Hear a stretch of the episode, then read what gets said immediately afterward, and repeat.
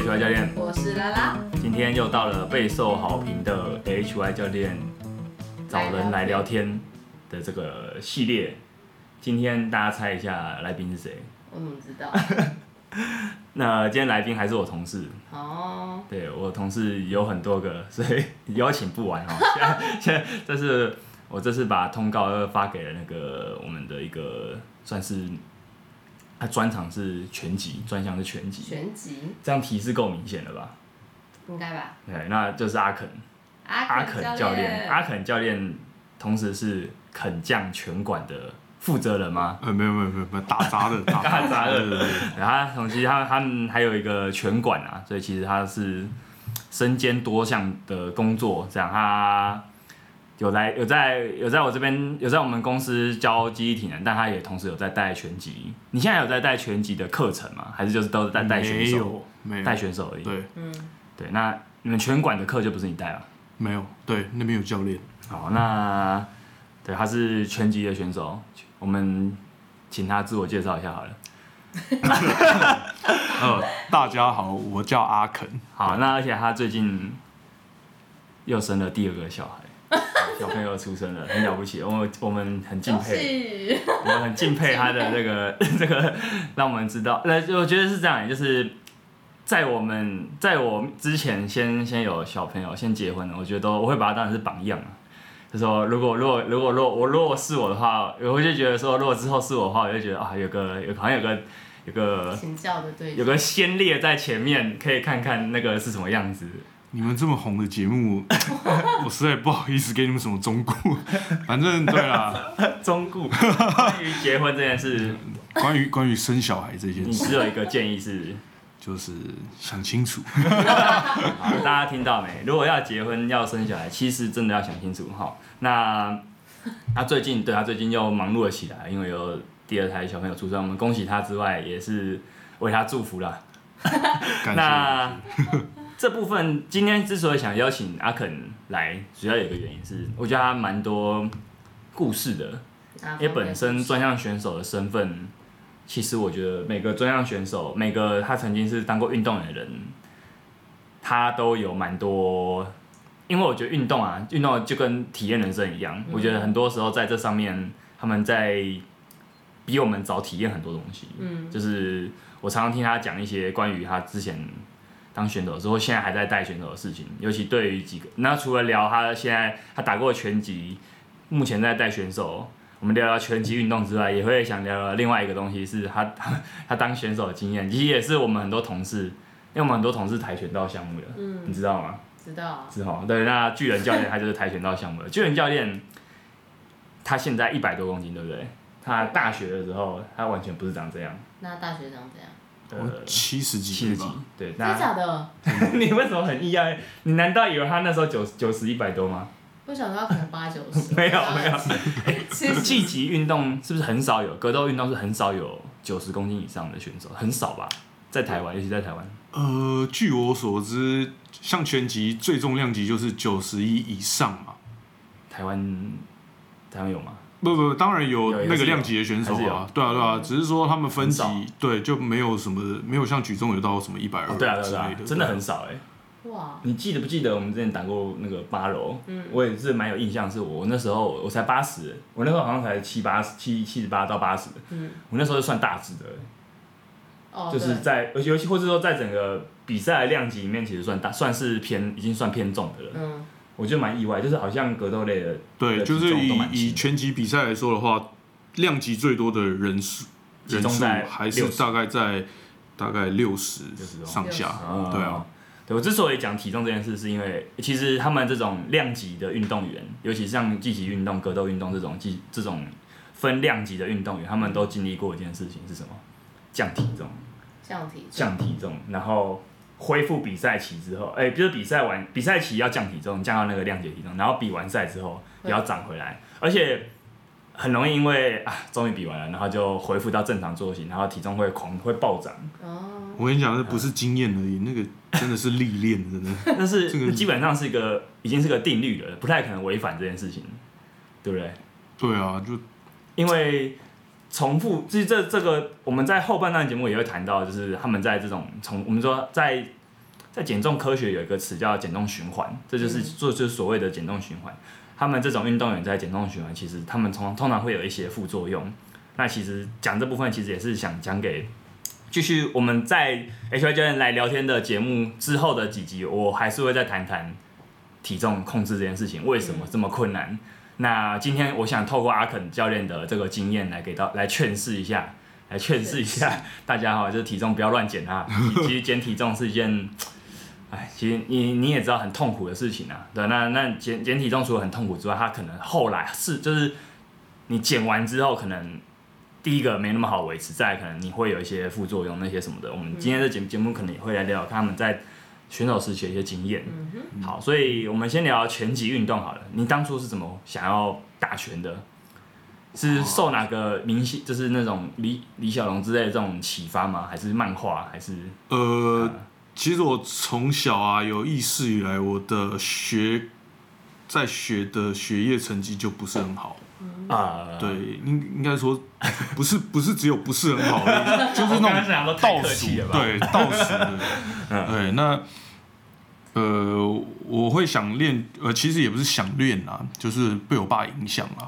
我爸年轻的时候他是拳击选手，啊，真的哦，对，那但是因为他当时年轻的时候，他当时训练的环境，然后还有他生活的环境，不被允许他继续训没练。有继续当对，所以他练没多久，他就是因为经济压力嘛，他需要开始工作这样子。嗯但是他一直以来都很热爱有拳击。个拳击梦啊，这样。对，那我一直到呃国中快毕业的时候，嗯，啊，我不是讲我成绩一直很差吗？嗯我甚至读过那个私立学校，就整天一直被打那种。哦，对对对，我以前也是读私立学校，对私立国中就是真的一直被打真的。是会被打，对，而且老师会很看不起你。真真的会被打，就是打哦手你。说打老师打学生，对对对对对。对啊，就是因为你考试考不好嘛，然后哦作业写不好，就一直被打，一直被打，每天被打这样子。私立学校分班很明显啊，哦所以那时候都会说，哎、那个几班的，就是都是成绩不好啊，其实都会学哦同学之间都会都会传啊，对吧？因为老师也会跟学生说这件而。且而且我印象最深刻就是那个老师会有一点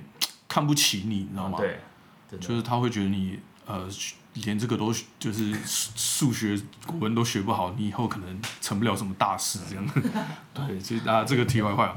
然后之后我快毕业，国中快毕业的时候，我发现哎、诶我好像以我的成绩好像没有什么高中可以念。啊，真的哦。对嗯那呃，我爸妈的想法还蛮蛮分歧的，就是我妈妈当然会希望我念书，嗯，对，那我爸爸会觉得没关系，就是你就是平安长大就对了。啊就自由。对，那他就会觉得说，那你如果决定觉得你考不到好的高中，那你要不要去练体育看看？那因为他本身拳击选手，年轻的时候拳击选手，嗯所以他有认识一些拳击教练嘛。嗯那他当然第一推荐我就是拳击啊，嗯对啊。但其实我我印象很深刻啦，那个时候好像六日的时候我在玩电脑吧，我在打电脑，然后他就上来说：“哎、你那个上次讲那个练拳，你要不要试试看？”我完全没有，我完全没有想法，你知道吗？我完全投入在那个电脑游戏里面。我就随便回答，我就说：“哦，好啊，好啊。”结果礼拜一就被带去练了，练练练到现在。我记得我记得他可能曾经讲过一件事，就是他他在练拳之前是一个蛮胖的，哦，是对对，然后我我从小哈，除了那个学业成绩不好哈，我连体育都很差。嗯嗯对，因为我小时候嗯，就是基督教家庭嘛，嗯对，我在教会长大，所以呃，所以所以我我我，而且我很长时间给我阿公阿妈带啦，嗯。对，那你知道带孙子的阿公阿妈，他们都是你就是没关系，你就是一直吃，然后平安长大就好了，对对对。到，对对对对对所以我那时候哈，就是好像有一点头脑不灵光以外，然后身体又很迟钝，哎、那个小时候这一定会霸凌哎、这种这种同学，我我觉得就是好像这种这种同学都被欺负。你，说功课不好，然后身材对对对就是特别容易，我没有到胖，因为我算肉，但是、啊但是因为你在学校成绩不好，嗯对然后同学好像也会觉得你好像笨笨的，你知道吗？啊对。然后所以对，所以我在练拳之前，其实我就真的是没有一个专专一，你知道吗？嗯对，完全就是样样不精通，哇，这故事听起来很励志哎。很那你在刚练拳的一开始不就哇，好辛苦我现在想起来，我不是讲说我我爸爸进来问我说要不要去练拳嘛，嗯我就没有思考，我就答应了。我礼拜一被带去练，我整个累到整个快吐血，真的。然后呃，可是因为那个时候哈，我我我我可能怎么讲？我可能很也就抗压性蛮强的。嗯嗯，对，所以我就是心里会觉得很累以外，我还是会就是想要撑过去。嗯，对，那一天两天，一个礼拜两个礼拜，我就是这样子，每天这样子，哇，腰酸背痛这样子练起来。那国中快毕业的时候，那时候刚好就是参加比赛，对，那我很幸运，刚好签运呢也好了，嗯所以我就拿到全国前三名。嗯，对，全国前三名。直接从刚的那个快要第一天快累死，直接跳到还拿到前直接到三名，太猛了。大概大概三四个月的时间啊三四个月对对的时间，对，啊，你只练三四个月，对就就拿前三名了？对对对我，操！呃，那时候是国中组的比赛嘛，啊，对，所以我很幸运啊、那个签运很好啦，啊就是那种抽起来就已经快前三的那种。好，然后我就我就用这个成绩保送百灵高中。嗯我跟你讲，进入百灵高中的体育，那个时候他们没有体育班，嗯。他们只有体育技优生，所以我们是混在一般哦，你跟一班般级里面，嗯对，但是我们是体育生这样。拍谁拍谁，我们是体育生这样，然后呃，然后哇，进入那个体就是学校拳击队之后，才真的是震撼的。对，真的是震震撼教育。撼教育。嗯。就因为早上要训练嘛，下午也要训练。国中那个不算拳击队，国中我是自己在外面练，哦哦哦，对我爸找拳击教练来嗯教我，哇，那对，真的会然后。对，然后进入说，啊因为你有同才的压力嘛，而且那个时候我算很晚接触，呃，通常台湾练拳击的小朋友大概会从国一、国二开始练，嗯可是我那时候国三快毕业才开始打，所以我。对，所以我进嗯去百灵高中拳击队之后，我其实一直被学弟揍，你知道吗？对，一直被学弟揍，就训练的时候就是被揍，然后早上练体能啊、跑步啊什么，我都跑不赢女生。干，真的假的？对，所以那个那一段时间我真的压力很大。对我那时候练得很痛苦。我记得我进入百灵高中第一天早上在跑操场，嗯，然后天气很好，然后夏天吧，我就一直想说哇。太累了吧！然后大家又跑那么快，我又跑最后，我这生活我还要过三年哦、你们那时候是跑多早？距离跑的距离，不一定哎、有时候什么十五圈，有时候什么二十圈之类的所以类，基本上就是可能都几公里起跳，对啦，都都几公里起跳这样子，对啊。然后那个时候我就看着天空，我就想说，这种生活我要还要过三年，就一眨眼就三年了。都还算。时间很快，你大概到什么时候才觉得说好像没有差人家那么多？我大概到高高三的时候，哦，所以也是我我高三的时候突然突然有一点开窍了，因为其实我比较算是那种苦练呃苦练型的。我进我应该说从进高中开始，我从来没有赢过一场比赛，嗯，连小比赛我都没赢过，只要一上去就输了，一上去就输了。对，然后一直到我高快高三的那一年，我我我可能 可能天生很爱面子吧，嗯，所以我就告诉自己说，我这一次的全国比赛我一定要一定要拿，一定要第一，你一定要拿冠军。拿冠军，对，不只是要赢一场，对，然后我那个时候很蠢，我还去剃光头。高中的时候很热血吧，很青春吧可。是 拳击队不用不用理平头吗？呃，那个时候有规定头发镜，但是没有规定你要理光头，没有规定要理平头。对，哦，是。可是就是我自己跑去理平头之后，就隔天进校队要训练的时候，那个教练看到我，哇，苏小肯这个榜样非常好，全队一起理。啊，我然后我又再次被全队公干这样子。对，但是那个时候我真的是。我真的是早也练，晚也练，然后我回家还自己练，我真的是过度训练那个时是候。为那时候为了设我为定比赛要拿了对我为了到设定那个目标，嗯，对我真的是练得很勤就对了啦，就真的就冠军，哇靠！对我就一直冠军，然后一直到大三，这个故事真的就还蛮我就蛮每一场比赛都冠军了，对，就比较大型的比赛我都冠军这样子。是你有你有感觉到那个开窍的点是什么？呃，很难讲哎，就是会突然某一个神经被接通，你知道吗？两条线被接在一起，那个线路被接在一起，那个电路通过去之后，你就觉得哎、怎么打都顺，你知道吗？然后别人好像打不太到你，哎、我好像做什么动作都很对，都很顺利这样子。哎呀、那当然，我我相信啊，前提一定是我那个时候真的很刻苦训练的。对我我蛮佩服那个时候自己，就是说我接触的比人家晚，然后我愿意把所有的心思都花在那个上面，真的很很辛苦。我现在想起来也舍不得那个时候的自己，你知道吗？一直对啊，这样很厉害欸。那对啊而且打到大学毕业就我其实我大学快毕业的时候，我就已经有在想不要打了。嗯对呃，我大概从高三开始，我那时候开始成绩比较好，我就开始入选国家队，然后很年轻就打世界杯嘛。嗯嗯就世界拳击锦标赛，然后参加什么亚洲啊、亚洲青年杯啊，然后世界青年杯啊，然后还有一些一大堆国际邀请赛，嗯对然后一直到大概大三左右，啊，可能那个时候，呃，我我我出国比赛都输，我在台湾都赢，但是我出国比赛都输，嗯，对，所以我一直在思考这个问题。你在想说是为什么？对我想说啊，体重都一样重，为什么他的手看起来会跟我大腿一样粗？哦，对，所以我那个时候开始想要专心研究训练学、运动训练学。对然后我大学的时候是念那个国立台湾体育大学嘛，就是以前的那个台台体对台体。那我那个时候很幸运，我是进去念刚好升格大学，对，不然本来是体院，啊，真的哦，对，本来只是体院。对我进去刚好升格大学这样子啊，我那个时候学校有很多蛮厉害的老师，所以我那个时候就，呃，我我大二的时候几乎都在国家队啊，都在左营，都在左所以我都在高雄。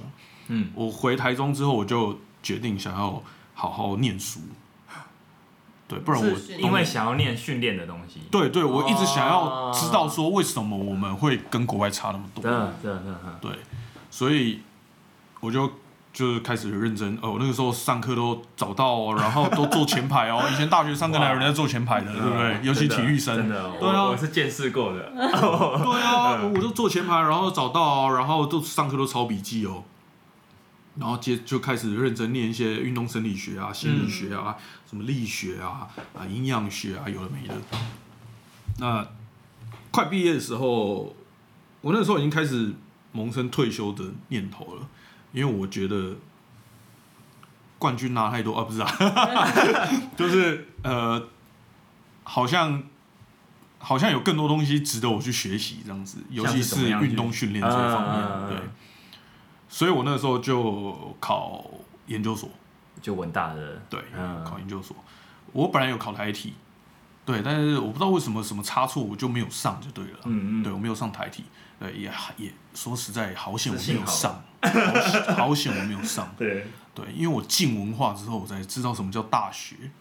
真的哦，对，那个视野差很多。我从高中开始就体育生嘛，嗯然后大学都在体院嘛。嗯，我跟你讲，你那个周遭的朋友哦、同学、同才，全部都是体育生，你那个视野跟想法、思维全部都一样，你知道吗？对，因为体院真的就是更同质一点，对，就是你旁边的人都跟你一模一样啊，嗯所以你们的呃生活方式、环境都一模一样，可是如果是去，所以你看到的东西，都会一模一样可。是你去大学上上的课，跟在路上的人也不会认识。不不不不，我们那时候体院嘛，台湾台台湾体育学院嘛，就是台体嘛。但所以我们体到文化之后，对，然后我之后不是考研究所嘛，嗯我考研究所进文化之后，我才是就我看到各个系的哦，同学啊，然后呃，我包括我们体育系的课有很多其他系的同学会来修嘛。对，会，开始接触到对，会可以接触到一般生这样子，所以就那个时候就就好险没有上台体啦。我不是说台体不好，对就是说就是因缘巧合对差不多，巧合下我就是进入文化，然后我就认识很多朋友，就是体育以外的朋友。嗯，对然后包括那时候刚回台北，我就是开始在教课了。哦我那时候已经开始在外面接一些些呃，拳击吗？对，除那个时候我们拳馆就有开，就已经有在教课了嘛，所以我那时候除了回我们拳馆教以外，我有在外面在教拳击课这样子，嗯，对啊。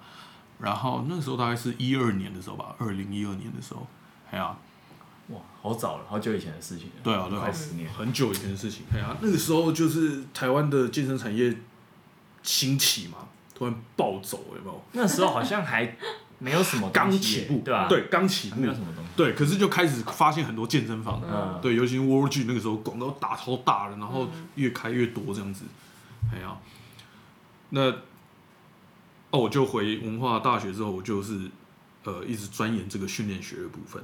就等于说你也是在那个时期才认认识我何立安老师，然后了解更多关于啊，关于何立安老师还有一个更好玩的这个故事前提，我在我在二零呃，我我有点忘记几年了啊，二零一一年的亚运培训队嘛，就是在左营训练啊国家训练中心的时候，那个时候我见到我有见到何立安老师。嗯他因为认识那个周庭元学长，就周庭元教练，周庭元教练是一个很厉害台湾散打界嗯对，很厉害的一个前辈。那他跟那个周庭元老师，就是周庭元老师，就是好像把他介绍进入国家队，想要帮忙推展激励体能训练。哦嗯那因为你知道，我们那个时候还算是比较土法炼钢的，尤其我们积极项目。嗯，格斗类的都对嗯，所以我们那个时候哦，我不夸张哎，拳击一天练三餐哎，那很夸张哎，早上六点练，然后那个下午练，然后晚上还要练。对，就很像你对然后 对，然后突然那个 就是讲说什么，哎、我们来一个呃，就是有教练号召嘛，周庭元教练号召就说，哎、我们来一个积极项目的一个综合的体能训练，嗯，大家一起联合训练这样子。所以我们那时候有呃跆拳道，呃空手道吧，我记得，对，就是几个项目一起做体能训练。啊，那时候对体能训练没有什么概念，嗯，就以为只是超体能，然后一直冲刺那种，对，一直跑操场。对，所以那时候我们除了拳击练三餐以外，就是上午十点又塞了一个体能训练，所以那个时候其实是很反弹的。嗯，嗯，本来是不想要的，对，然后我记得第一天做体能训练的时候，就是一个壮壮的光头，戴着眼 戴着墨镜，走到操场中间，然后跟我们讲了一堆我不知道听不太懂的东西，然后我们就开始做一大堆测试，有有有冲刺啦，然后有什么立定跳啊，什么一大堆的，嗯对，然后那时候我真的很反弹。我觉得哇靠，什么谁呀、国外回来谁呀、烦死了！他们累的要死，你还在那边体能训练？哎、你知道高雄那时候很热哎、十点多热，你知道吗？所以我们那时候，我那时候第一印象就是这样子，嗯，很反弹，对我就很反，然后就哪来的啊？对哪来什么和什么？嗯，对，所以那时候就是有印象。哦，所以你们那时候其实没有什么接洽，对我只只接收到讯息，就是说哦，什么体能训练很厉害，国外回来的，对，所以我那时候就是这样。那一直到进文化的时候，我一看到老师第一眼，这不是那个这不是当年那位，对，非常厉害的，对，快把我们超死的那个体能训哦，练。所以其实那阵你们练就是那阵子练了几个月啊？我印象中没有很久，嗯我印象中没有练很久。所以有那种快要被超死的感觉。呃，因为除了我们本身，就像我讲，我们本身自己一已经天练三餐以外，嗯我们要塞那个东西，其实是吃不消，嗯完全吃不消。嗯而且而且你那时候整就是整天就一直想拳击嘛，所以你也不会想拳击以外的什么体能训练、肌力训练，谁鸟你啊，对不对？嗯对啊，对，所以那个时候就是想法都是这样子啊。嗯那一直到我刚讲了大学快毕业，我开始接触训练学之后，我才知道哦，肌力体能训练大概是什么东西，所以我才想要考研究所。哦，那刚好进入文化之后又遇到何老师，那何老师那个样子，你知道吗？就是你看过就不会再忘了，所以我就说，哎、一进去我就看到，哎、这不是当年在左训那个那个光头吗？对，那位光头佬。对啊，所以我就那那个时候第一堂呃，我不太确定是什么课啊，心理学还是什么课。我听老师讲完之后，我整个就是对他的观感是，直接改观。对，直接对，直接就是翻转这样子。我就说哇，太厉害了。嗯，对，所以我那个时候就开始一直跟着他学。对啊，他有开课，我几乎都会选。哦，所以其实你们在文化的相遇算是不期，完全是不期而遇的。，对对，我以为你是也是因为老师那时候在那边已经蛮没有名没有没有。对没有对啊。那我也是听老师上课之后，我才就是决定，嗯，要好好再研究专对再更钻研这一块这样子，嗯对啊，我觉得在武术圈，在看肌力体能，其实就是会像阿肯说的那种传统跟好像传统跟新来的东西的这种碰撞，常会有一些冲突。这部分在我之前有学过一阵子的柔术，其实有有多少一种感觉在会会发生在说，有些时候人家知道你是力教这个健身教练，或是体能教练，或是说看你好像很有力气啊，嗯，都会跟你说你这个有力没有用啊，就是你要用什么巧劲，反正会用很多一些 很玄的词面词汇去讲这件事情。所以我自己可能会觉得说，呃，武术圈在看待，或是不甚至不是不只是武术圈，很多传统的一些，他如果还没有在接触这些观念的运动项目的教练，都会蛮蛮反感的，会对这个新外来者或者说新来的这个肌体能这件事蛮反感的。这部分应该你也有也有这感觉吧？我觉得是这样啊，就是因为积极项目是开放性项目嘛，就是会因对手改变而改变的。啊运动项目。开放性目。对对嗯那那这种东西就是结果论啊，嗯。对我我输就是输，嗯。对，那输的过程我不会去检讨说我拳好像有没有变重，我速度有没有变快，啊对，传统教练会这样子看对，所以他会觉得说，啊，你就是技术要好一点，对不对？敏捷要快一点，速度要快一点，打不到他就是你速度不够快，技术不够好，动作太大之类的。嗯对他们没有考虑到太多这个激励对于这个爆发力的这些相关的问题。嗯对，所以其实也不能怪他们啦，就是说。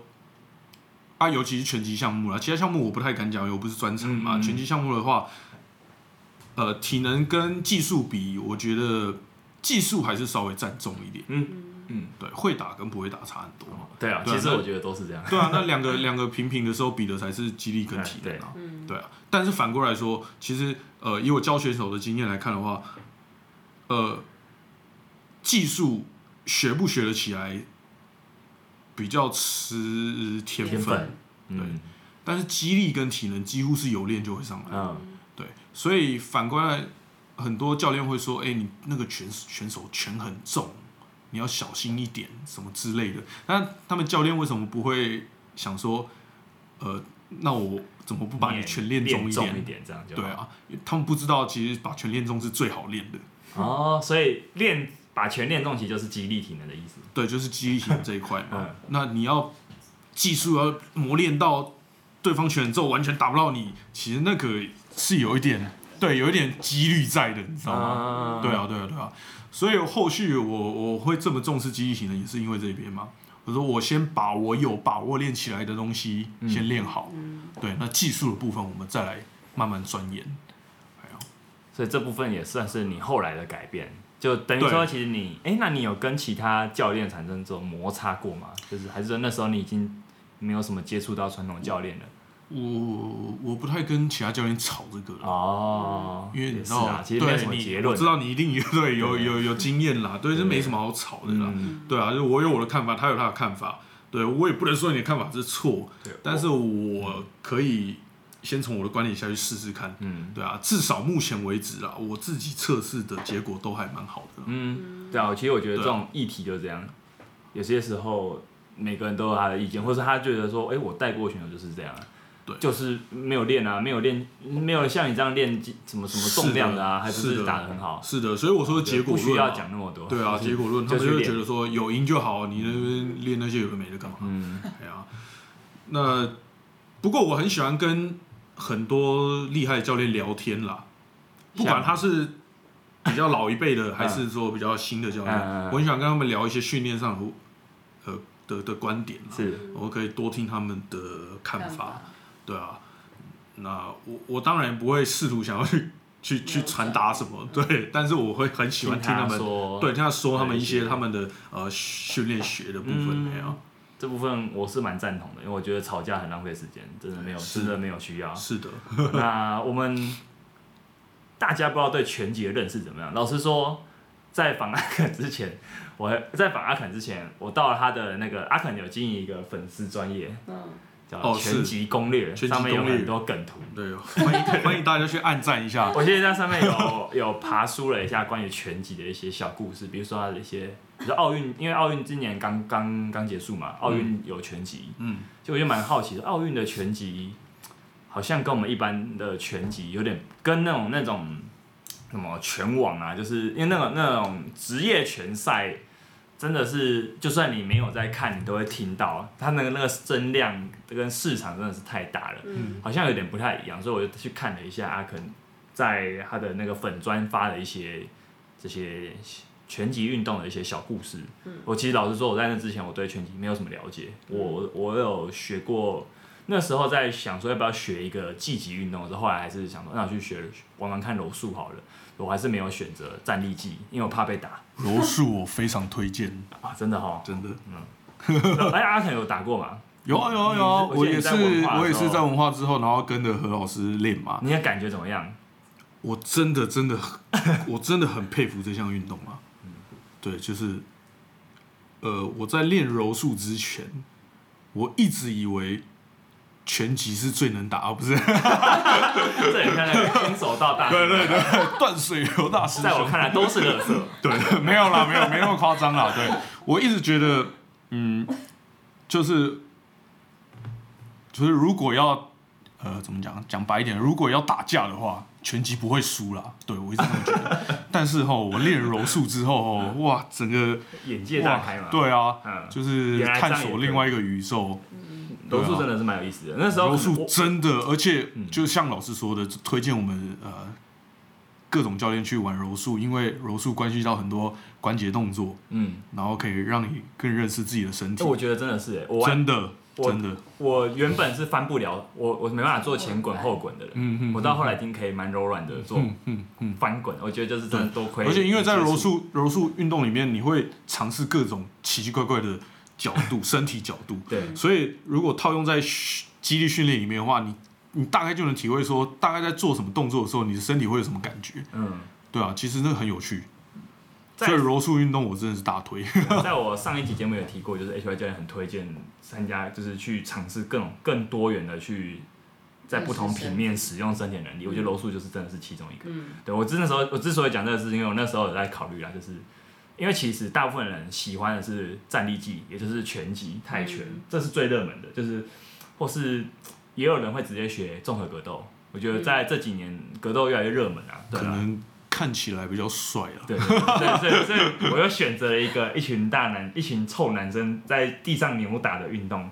我那时候没有选择拳击，所以我其实到后来我也没有对拳击有太多认识，是一直到真的是一直到做这个节目又重新去看了一下，我觉得蛮好玩，是说原来哎职业拳赛跟我们奥奥运的已经不能，奥运是有刻意跟职业做个区隔吧，对不对？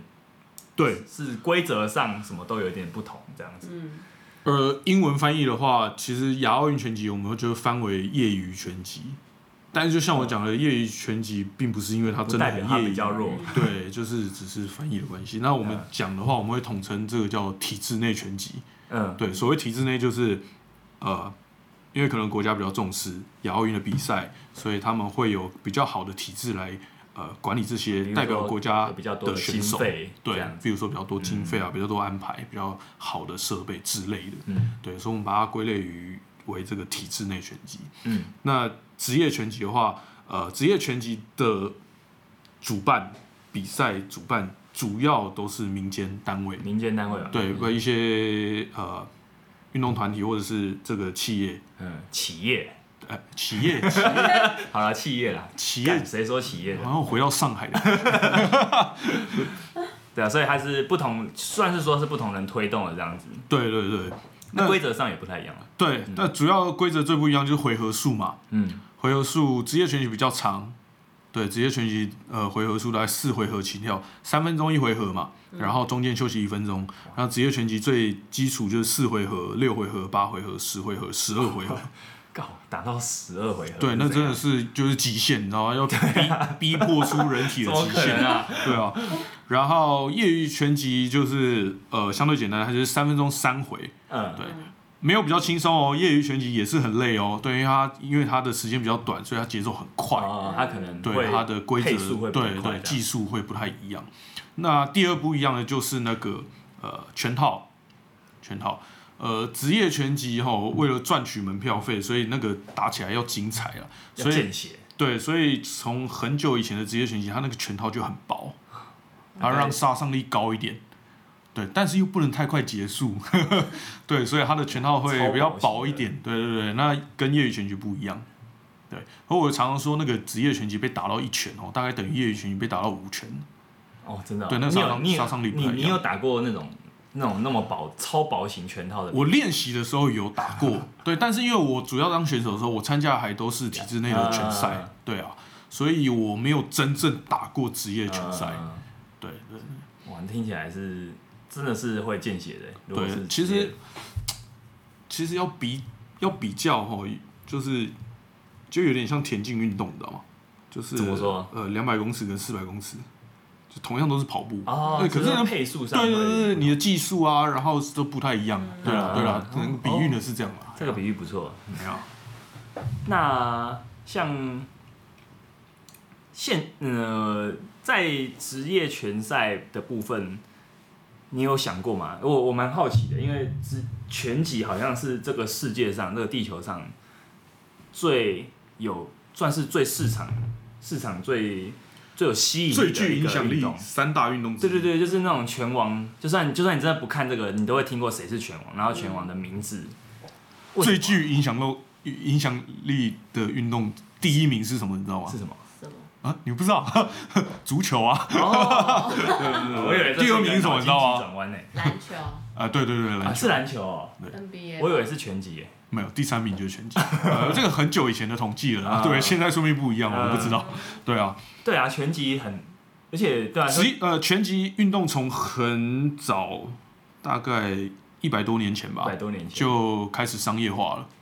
对，那呃，我刚刚前面有稍微讲到嘛，就是说，因为他从很早，呃，大英帝国时期，他们就被英国给就是推崇嘛，啊。因为那些呃皇室贵族贵族。喜欢对喜欢看人打架，啊，真的是这样。所以他们会开始找一些呃看起来很 很会打架的人出来打架给他们看给他们，对，然后他们会付钱请他们出场这样子。嗯，那一直从那个时候，其实就是整体职业拳击的商业化的雏形了。嗯，对那所以职业拳击，呃，所以拳击运动比赛，呃，规则规章都出得早。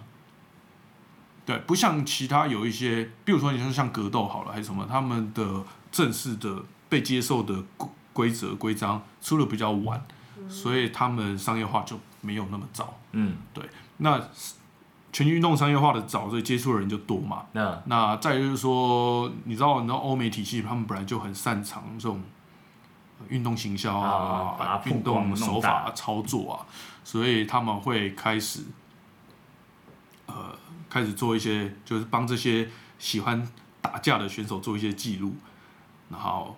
那随着他们的记录越来越好，胜场越来越多，嗯他们的出场费就会随之提高。然后就会出现谁是拳王，然后对，谁要来就会开始有挑战这种他对，开始有这种哦什么嗯头衔啊、拳王啊，然后世界级、亚洲级的、欧洲级的，对对对对之类的。嗯哎呀，所以职业拳击很有趣啊，就是大家爱看还是不外乎说大家喜欢看打架嘛。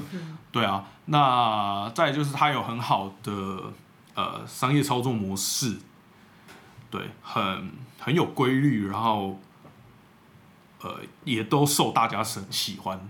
嗯，所以我觉得，所以我国觉得，所以我觉得本来就呃，就是他会大家会爱看，不是没有原因呐、然后会这么有商业价值，也不是没有原因呐、嗯，所以像综合格斗也是一直到这综合格斗比较晚，对啊，这二十虽然起的比较晚，但是这二十年也是几乎快追过职业拳击啊，真的哦哎，就是在商业化跟对，就是啊，比如说票房数啊，啊然后对参与人口，对啊，嗯，这部分真的是蛮有趣的，就是我觉得男生，尤其男生哎，男生很很很喜欢聊说那个你有没有看那个谁的比赛？对对对我有时候会在，因为像那种就是那种当兵，或者是你刚认识一群新朋友他们可能就会聊说那那种最近的什么综合格斗比赛跟拳击比赛，所以我觉得男性真的有一种有一些男性呢，还是有骨子里是那种很喜欢看这种有点阳刚的东西啊，对啊，就是就像我讲的，看人家就是人类天协议里面就留着暴力有一种有一点点这种感觉，暴力算的基因。对啊，他们就是喜欢透过拳头来比较嘛，很有趣啊，不是说不好啦，这就是你知道人类的一种兴趣。我对人类的观感就是没有，就是我我算是持比较保留的态度，所以这这部分我算是蛮认同的。